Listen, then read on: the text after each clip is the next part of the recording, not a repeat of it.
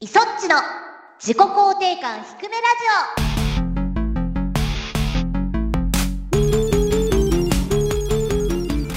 皆さんこんにちは磯っちこと磯村智美ですこんにちは、シモンこと橋本ゆうきです。この番組は自己肯定感が低空飛行な二人が発信する心を育む系ウェブラジオですなんかねうん。アトラス公式さんが全然お知らせしてくれてなかったんですけどはいはいはいはい。あのゲームオブザイヤーのライブでリンさんが歌うよペルソナ5みたいなのが英語で流れてきてはいは。全然公式さんお知らせしてないけどこれは何時なのみたいないつぶやいてましたね。うんうん。しかもあれなんか時間が2つ書いてあってほう。日本時間じゃなくて向こうのなんか2つの時間が書いてあるの二つってのは何だろうな。二回公演。違うの違うの東なんたら時間となるほど。アメリカのそうそうそうそうそ東側の時間と西側の時間うの。そうそうそうそうなんたら標準時間だと何時うんうなんんうたんら時間だと何時って書いてあるんだけどジャパンはそうジャパンがなくて日本向けではないってことなのかしら。でもリンさんが出るからね ジャパンのファンよ見てくれなっていう感じでも言ってほしかったんだけどう。ん。ちょっとあれでしたよね。僕も忙しかったのもあったけど、うんうん急に始まった感じは若干ありましたね。そうそうなのよアワード自体が朝やるっていうのは知ってたんだけれどうんうんうん。ペルソナのペの字もなかったから ライブみたいなね下手したら TGS よりもギュッとこう情報が集まっていろいろボーンって出た感じは後から見たらあったけどスマブラの新キャラ発表されますみたいなこととかが急に出てきて子供を保育園に預けて戻ってきたらもうセフィラスって書いてあったんでああなってましたかおおみたいな僕からしたらですけど唐突な感じではありましたがゲームオブザイヤーが発表され、あとはニーアレプリカントあのあそうそうそうそ動画とかも発表されててういい感じにスタイリッシュになってましたねああ確かに確かにでまあラストオブアスうん2が一応ウィナーってなってましたけど、うんうんよくわかんなかったですなんかもうあれって投票なのよね確かえ誰が投票してんのみんなみんな投票してねって言ってたああはずちー、ょっとねそうなのか日本語にちゃんと訳してずっと追ってるわけじゃなかったからああなるほどなるほどもっともっとちゃんと追っとけばよかったまあ今年を締めくくるゲームのイベントもちらほらそうですねね確かに確かにあったということなんでしょうかね、あのーはいはい報告しておくと13騎兵防衛権をトロコンしましたよあーおめでとうございますもうすごい寝不足ですけど あーあれねちょっとどういうこっちゃねんってなってね次気になったりとかしてそうね解放した人によってはあそこじゃないんだなみたいななんかあ の私が知りたかった話はそこじゃなかったなみたいになっちゃったりとかねずーっとここかみたいな人もいらっしゃったりとかうんうんはそしうそうそうて年次君とかね結構そうそうそうもう言っちゃうとそうであすね年次君はずっとここにとらわれるんだなみたいな好きですけどねあのあのシチュエーションだけ見たら好きなんですけどうんうんうんうん全体で見るとおー終わっていったなみたいな感じの、うんうんうんうんあシュンとシュンシュンってなんなんだろうね綺麗に小さくまとまってる感じその、うそう綺麗にまとまってるなっていう、まあもちろんねいろんなパターンがあってそれの中うのんバリエーションの一つとしてはすごく面白かったし、うんなんかストーリーはねなんかイソッチにはちょっと直接連絡しましたけどうん、はいはいいやまあ面白かったしなんだろうね結構大枠は予想が当たってそれはそれですごく気持ちが良かったというか、大枠はわかるけど細かいところが私全然わかんなかったっていうのがあってうん、細かいのは全然わかんないわこれ難しいそうそうそれがすごい好きっていう作品なんですよ。僕も今ちょうど一通りやったんでうんうん、気づいてないところとか そういうのを今過去の記事をはいはいはいはい。読んだり見たりしながら、うんうんまあ、大体そこにイソッチがいるっていうなん かそういう体験を追体験をしておりますね私ね、うんなるほどありがとうございます。イソッチと横尾さんが対談されているというか、はいはいね、一緒にお話しされてる動画を見てって、はい、横尾さんも好きだしイソッチももちろん追ってるから見ててっていう、その時はやっぱ意味分かってなくて見てたもんねきっとねは俺あ、はねあはあはあ、まあまあまあそうねそうそうそう横尾さんだって何も知らされてないの にあそうねあんなインタビューされてなんか一番なんか戸惑ってらっしゃったんじゃないかなって思うんでいすやけまあそりゃそうでしょうな急に何ですかみたいな感じにはどねもうそれもそれでちょっと面白いなとは思いながらそうなんですよね横尾さんはあのペルソナのチームがうんうんうん「リファンタジーやりますよ」って言った時うんうのお祝いコメントみたいな PV も出されてたんですけど、はいはいその時にペルソナがいなくなるっていうことは、ニーヤがそういう学園ものに行くチャンスみた いなプレゼンをされて、はいはいはいはい。そう思っていたらペルソナは今のチームが作るってことうんうで、ん空いてなかったそのポジションニーヤここでシスみた いなパワーポディエみたいなのをやっててすごく面白いんでそれもおすすめですイソッチもコメント出してたあの動画の横尾さんバージョンがある。そう横尾さんはあれすごい面白くて、はいはいはいすごいな横尾さんパワーポディエすげえ 芸人さんじゃないのにスーパーササダンゴマシーンさんみたいな感じになってるけど。私そろそろ 4D マンさんそうのだよね。年末のあれ書かなきゃいけなくて、うんうんやばい本当に最近のゲームやってないってハラハラし始めているところ いでや、すちょっと待って今ハラハラしてももうどうしようもないのではやばいよ来週締め切りだよ これが配信されてる頃にはもう書き終わっているのか などうなのかなそう 課金は終わってるけど、公開はされてないはずああ、なるほどなるほど。の編集さんたちがいろいろこ調整されている。うそうそうやられてるはずだからじゃあちょっとこの1週間はイソッチはもがいてくだ さい多分イソッチは僕と同じタイプだってことは、はいきっとこういう締め切りがあるとずっとそわそわ あそうそうするもどかしい気持ちのまま過ごすタイプでしょ そうもどかしいけれど締め切りがないと頑張ろうっていう気にならないから ど動物の森がですねはいはい2テラバイトのはい外付けハードディスクを買ったらはい保存場所に心の余裕を持ってしまったことによってやらなっていうあの真剣味がなくなってきちゃってやばいって思ってるあとね最近お忙しいのも収録型のゲームが出てきたいですかね今ね空いてる時間を全て今年末のお掃除に回してしまって で掃除をすると結構疲れるっていうねああ夜からゲームやるぜって思ってうんうん頑張ってパタパタ言っても怒られない時間までは掃除をするじゃないですかすする するともう大体夜は寝ているみたいな はっ起きるともうなんか3時とかやってすごい生活だなそうなのあのちょうど眼鏡がねああああ PC 用眼鏡がなかったのもあって、はいはいゲームをやるとすごい目がチッカチッカサイバーパン クの PV 見てるだけでもチカチカするよってなってたので、はい戻ってきたんで掃除が終わればでも毎回な掃除私さ31日から1日までやってるからないやいやいやいやずっと掃除してるね終わんないんだよねなんかなんか普段も結構掃除してない綺麗好きってことなのかしらしてるんだけれど日々の掃除だけで終わってしまってはいはいやってないところっていうの、うんうんうん、サッシとか、はいはいはいはい。網戸とかまでにあんま行かなくてあーぶっちゃけて聞くと、うんイソッチの部屋は綺麗なんですか。綺麗だと思いますなるほど食。料柄カビとホコリは絶対嫌なあんでますよあまあそれはもう普通の人もあれですけど、う声優さんならなおさらダメでしょうね。なんでむしろいろんなものうをんあんま置きたくなくて、ほう。カーペットとかもないから足寒いみたいなあじゃあちょっとしたミニマリスト的な感じですか。いやそういう感じでもなくてそういう感じでもない。なるほど。そう 自分のところだけはある程度こうなってるんだけど、はいはいはい。いらんところにいっぱいこう積んでるのであーなるほど。そっちを本当はね綺麗にしたいんですよねいらないものとかを全部、うーうんちょっとあれかな。ん、そこは僕と違うタイプなのかもしれないな僕は自分のとこだけ雑然としてるんですよねはあはあはあは同居している家族のところはめちゃめちゃ綺麗にするっていう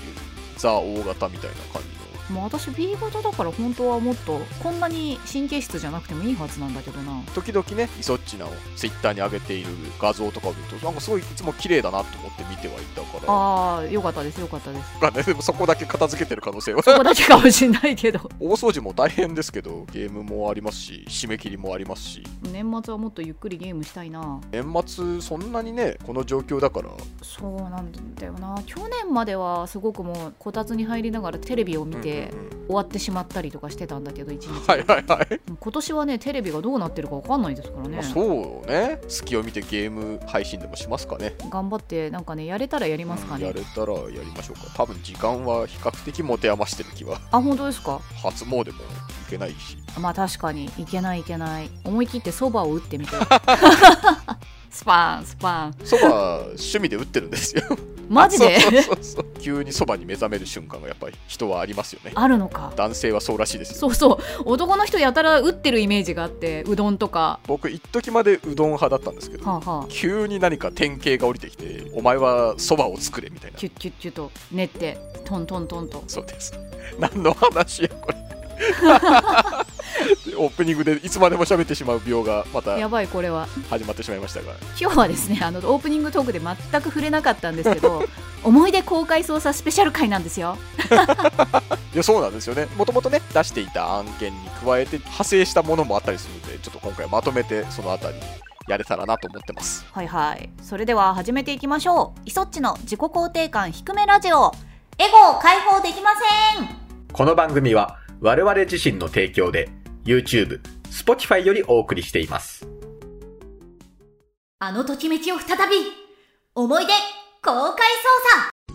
ネット検索時代になぜか見つからない思い出の作品を私イソッチが所長となって初めて聞いたリスナーさんと一緒に探すコーナーですじゃあ所長いきますよえーなんでなんなんなのこれそういう感じになったんですかこれはぬるっとコーナー始まったけどそろそろコーナーとしての型を作った方がいいんじゃないかとなるほどでもねさすがいそっちだなと思って僕台本にいつの間にか所長になってるっていうのを最初書いてたんですけどほうほまあいっかと思って抜いたらちゃんとその抜いたところも喋ってくれた からさすがだなって思いましたよう言ってよかったですじゃあシモン君、はい捜査案件を説明したまえはいシャープ26でですねはいエゴ爆発ライトニングトークというコーナーやったと思うんですけどもはいはいそこでうっかりですけどなんかこれあれ捜査案件なんじゃないのこれというねはいはいはいまあちょっとそれ説明させていただきますがほい子供の頃好きだった本について語るっていうテーマだったと思うんですけどもありましたありましたフ僕が出したのがクラブカプコンカプコンさんの何ですかあれファンブックファンブック、みたいな、まあ、それをお話しさせていただいたところですね所長がですよわしかプレイボーイの表紙みたいそなうやつそそうスターグラディエーターの持ってた持ってたみたいなうそうそうであれは何なんっていうなんだろうねっつってネット検索したけどようわからんみたいなやつについて情報いただいたので、はいはいえーひくらじネームもげやんさんからいただきましたありがとうございますありがとうございます磯地さんしもんさんはじめましてははじめましてひくらじ26回で紹介していた「スター・グラディエイター」の小冊子で思い当たることがあるのでお便りさせていただきましたほうほおうそらくカプコンシークレットファイルというアーケードの新作稼働時に一部のゲームセンターで販売していたものだと思います自分も好きなゲームのが欲しくて秋葉原に行ったことがある気がするのですがかなり前のことなのでどのゲームセンターで販売していたのかなどの詳細は覚えていませんそういったことも今回の話を聞くまですっかり忘れていたのですが当時の楽しかった気分を思い出して嬉しかったので今後もいろいろなゲームの話をお聞きできるのを楽しみにしていますということですおおで同じ情報をいただいたのでちょっと軽く紹介させていただくとひくらじネーム草村猫三郎さんからいただいておりはまいす、はい草村さんということがね分かってよかったよかそっうたですスターグラディエイターのプレイメイト風冊子ですがカプコンシークレットファイルナンバー19の表紙ではスターグラディエイターカプコン表紙と何の日照りもなく画像を検索してそれっぽい画像をクリック表表紙が全部英語でプレイメイト風冊子にたどり着きましたとおお私もスターグラディエーターレイン表紙でダメだったのそこは素直にカプコンカプコンだったのかキャラクター名が分かってしまっているがゆえに逆にみんなレインだとはあまり思っていないみた いな普通にあのレインのファンアートとか出てきちゃったからあとそうかそうか確かにファンアートがねうん、そうそうそうそうカプコンシークレットファイルなんですねこれねあの配信の翌日に友達から連絡来ましたカプコンシークレットファイルではって所長のさすがネットワークというところですかええええであのお二人からいただいてた参考リンクが同じだったんですよねはいはいそうですね草村さんとモディアンさんからいただいてたのがうんうんで私の友達から来たのも一緒っていうなんなんみんななんなんっていうすごいどうやってここにたどり着くんっていう皆さん僕らの知らないところで情報を共有し合っていらっしゃるねえ気になったのはですねモディアンさんのですねうんこの話を聞くまですっかり忘れていたけど、うん当時の楽しかった気分を思い出せて嬉しかったっていう話ですよ、うんうんうんこりゃあこの番組聞いてる人みんな同年代ですなって いう年齢層が偏りまくっている可能性ありますよねこれはね10代とか来ないですよちょっとでも外れたら何のこっちゃよくわからないでしょうしねこれねね販売してたものだ私がマンダラテで買ったのは委託だったんですかねああそうかそうかそうかそんなに高いわけでもなかったから多分委託だったのかなじゃあどうなんでしょうねね僕その頃北の大地にいたから多分あー入手できる場所ななほどかったと思って北の大地にはカプコンさんシャドルの配下のゲーセンはなかったの札幌にはあったんじゃないかななるほどね大都市まで行けば大都市そうそうってそういう方あれだな私札幌ではないのでね、なるほどね北海道間移動するのも結構大変だも んねまあ札幌行くのに5時間ぐらいかかるところにいたおのおでー大変ですゴよールデンカムイのスタンプラリ ー鬼あんなのダメですよやったら企画した らなんで網走刑務所からあんなにあるのっていういやいやいやでもよかったうん一つ解決であと、うんクラブカプコンが初めになぜ届いたのかっていう話があったじゃないですかはシモン氏はなんか来たっていなんか来ましたねよくわかんないですなぜ来たのかでそちらに関するお便りも来てたんで紹介させていただきますねはいえっ、とひくらじネーム新千葉さんからいただきましたありがとうございありまがすとうございます磯っちさんシモンさんひくらじはグラひくジらはじはクラブカプコンの話が出ていたのでうちにある3冊を引っ張り出してみましたチュンリーとロックマンの表紙のは創刊準備号で2冊目が創刊号ボリューム1で表紙はキャミーとマキファイナルファイト2あ源流祭マキかーよくフルネームが源流祭マキ好きだったからあまあースーパーファミコン版で「ファイナルファイト2」をやった時は源流祭巻きを使って赤トンファーそうそうそうそうで掛け声がうん当時ってそんな音源良くないじゃんなんかちょっはいはいはといボイスも蹴ってる時にブスブスって聞こえて この子すごい口が悪いポイズンとかにブスブス言ってるって思ってた飛び蹴りがすごいリーチがあって使いやすくてそうだそうだそれがねもう完全に ブスブスブスってすごい言うそうでもなんかやられた時はあーってすごい高い声なの急にその「あ」にだけイソッチの声優パワーが結構込められてそうたすごい高いのにそこだけなんでこの声なんだろうって思いながら当時やってたからめっちゃあとはブッスブッスブッスブッスってすごいブッスブッス言ってた、 じゃあ行きましょう行きましょはい、3冊目の表紙が竜と剣でした、うんで創刊号の最終ページに閉じ込みのアンケートはがきを送った方に事後を送ると記載されていたのですが私は送っていないのに3冊目が届いたようです うなんだあれ逆に3冊目のアンケートはがきは送ったのにその次は送られてきませんでしいやたそうそう謎すぎるそうだよ1冊目の創刊準備号がなぜ送られてきたのかは謎のままですがおそらくカプコンのファミコンかスーパーファミコンのソフトのアンケートはがきを送ったからではないかと思っています現場からは以上ですほ捜査官新千葉捜査官あれシモン氏はそのクラブカプコンのアンケートはがきは出したんですかあそれは出し結た出したこれは次も欲しいって思って創刊準備号のアンケートからずっと出してるから、まあ、2冊目3冊目が来るのはまあそうだよ局まねあって、そうですねまあでも新千葉さんは送ってないけど来ちゃってでるけも どそれもようわからないようわからんどどういううこというなんだロジックなんだスーパーファミコンソフトのアンケートはがきとかを送ったことはあるのかねシモン君はございませんあれじゃああれであれかやっぱロックマンのボスコンテストだっけそうロックマン4から僕ボスアイデア募集みたいなやつに応募してたので多分僕のモアイマンがきっと創刊号をなるほどえでもそれ応募って結構応募数あったような気がするからあれすごい数でしたよねえ何万みたいな全員に送ってたとしたらいやすごいことだと思うけどなそっから抽選ってことないよねこれなんか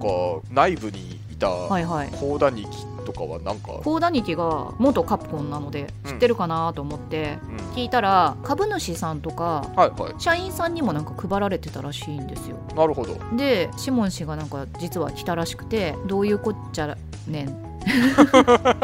はい、心当たりがないみたいだよっていう話をしたらうん個人情報をいただいた方に送りつけてたのではってなんか言い方っていう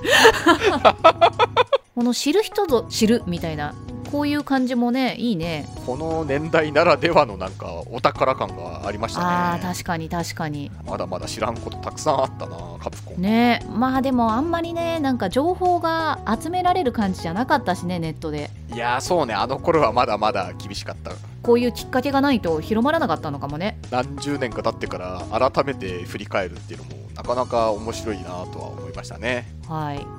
ということで、カプコンシークレットファイルについて情報ありがとうございました。では、いよいよ、あの件に行きましょう。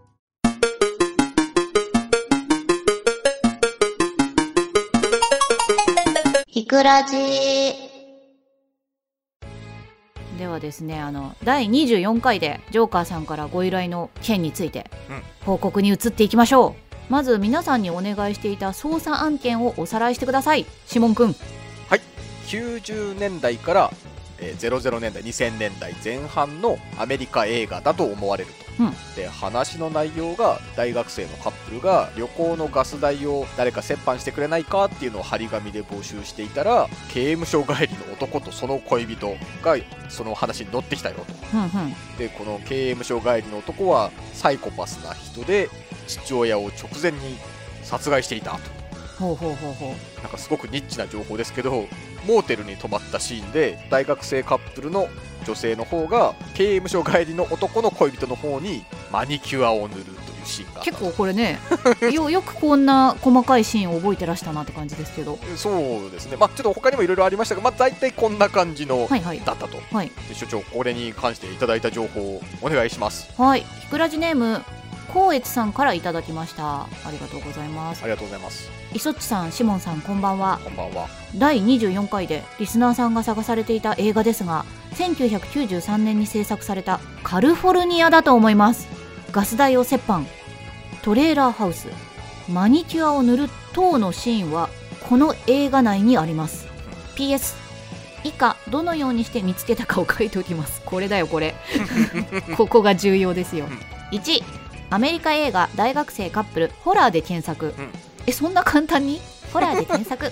2映画 .com さんの「逃げる恋人たち」を題材にした作品を紹介しているサイトが表示あなるほどなるほど、うん1を検索したら2が出てきたってことねまあそういうことでしょうね3そのサイトで紹介されている映画のうち90年代に制作された作品のあらすじを調べる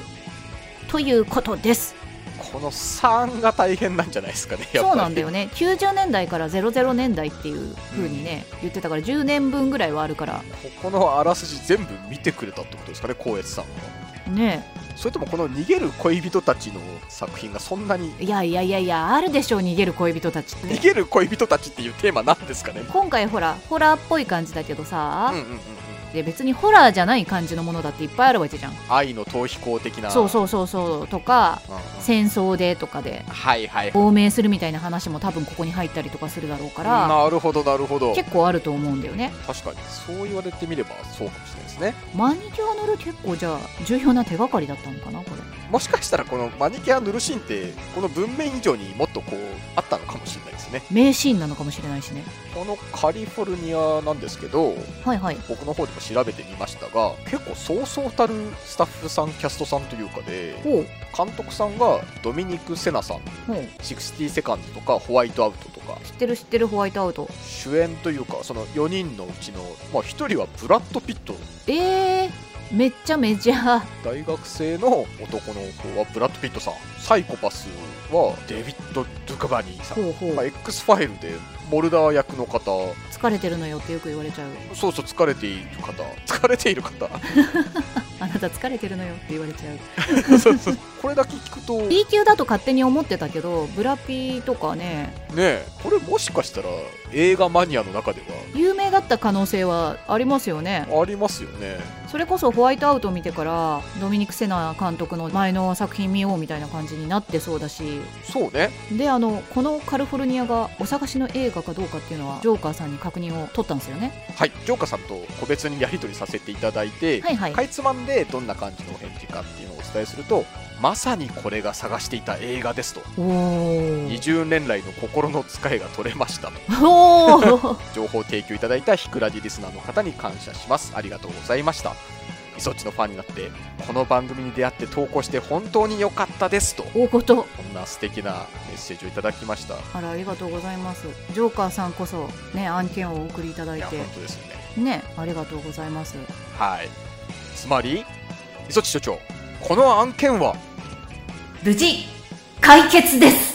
やったーやった ー解決2つ目素晴らしい結局所長が分かんない私が分かんないわけじゃないんだけどね私の友達が言ってたはいはい、ギャルゲーが分からんっていうまあでもほら所長の案件はきっと最終回で解決するんじゃないですかするかななんかでもちょっと話を聞くと向こうの記憶が薄ぼんやりしてるからななんかただですね所長 はいまた新たな捜査依頼が来ておりますおおマジかすごいなこれつながっていくね所長じゃあ読んでいただいてもよろしいですかはいはいひくらじネームゆういちさんからいただきましたありがとうごあざりいがとうござまいすますいそっちさんしもんさんひくらじはブラジは「思い出公開捜査の件で一つ探していただきたい漫画のタイトルがありますその漫画はだいたい今から30年ぐらい前の漫画結構前だな確かコロコロコミックで連載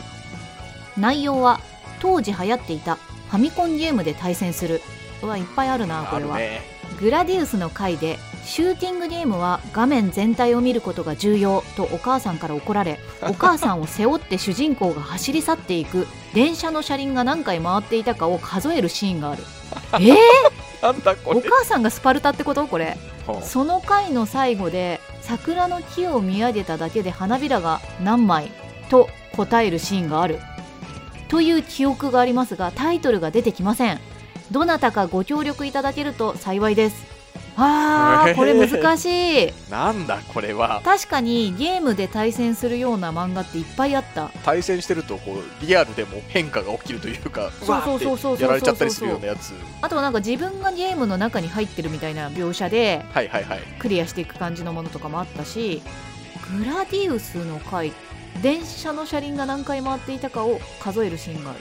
動体視力ってことだよねこれはまあそうだね、時戸さんみたいにね動体視力を鍛えてらっしゃるナンフレの世界を見ているそうそう可そう能性そうそうが今までのリスナー捜査官のはいはいこう調べ方に準ずるとコロコロコミックで連載してた漫画一覧から 調べてる感じですよねきっとねグラディウスみたいな感じでいけるのかないやこれねさっきちょっとやってみたんですけどはい